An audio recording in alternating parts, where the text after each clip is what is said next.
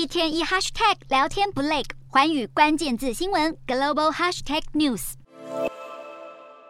各国外交部长陆续进场，东南亚国协在二十七号召开特别会议，讨论一发不可收拾的缅甸危机。缅甸暴力冲突不断，从佛寺学校被军政府扫射，到国内最大监狱的爆炸案，还有几天前反叛组织指控军政府空袭克伦邦的音乐会活动，全都造成了大规模死伤，也一再凸显缅甸近期的动荡。眼看东协峰会就要登场，成员国们不断喊话，要缅甸内各方势力保持克制，立即停止武力冲突。其实东协早在去年就跟缅甸军政府达成了五点和平共识，可是二十个月过去了，一直看不到明显进展。成员国越来越纳闷，和平共识是否还有效存在？继去年之后，东协今年再一次禁止缅甸军政府的领导出席峰会。就在东协外长会议前一天，中国外交部长王毅也在北京会见了各个东协成员国的大使。王毅表示，北京当局把东协放在优先地位，会继续将周边外交当作首要对外任务。今年的 G20 和亚太经济合作会议都轮到东协国家主办。王毅形容这是全球治理迎来了属于亚洲的时刻。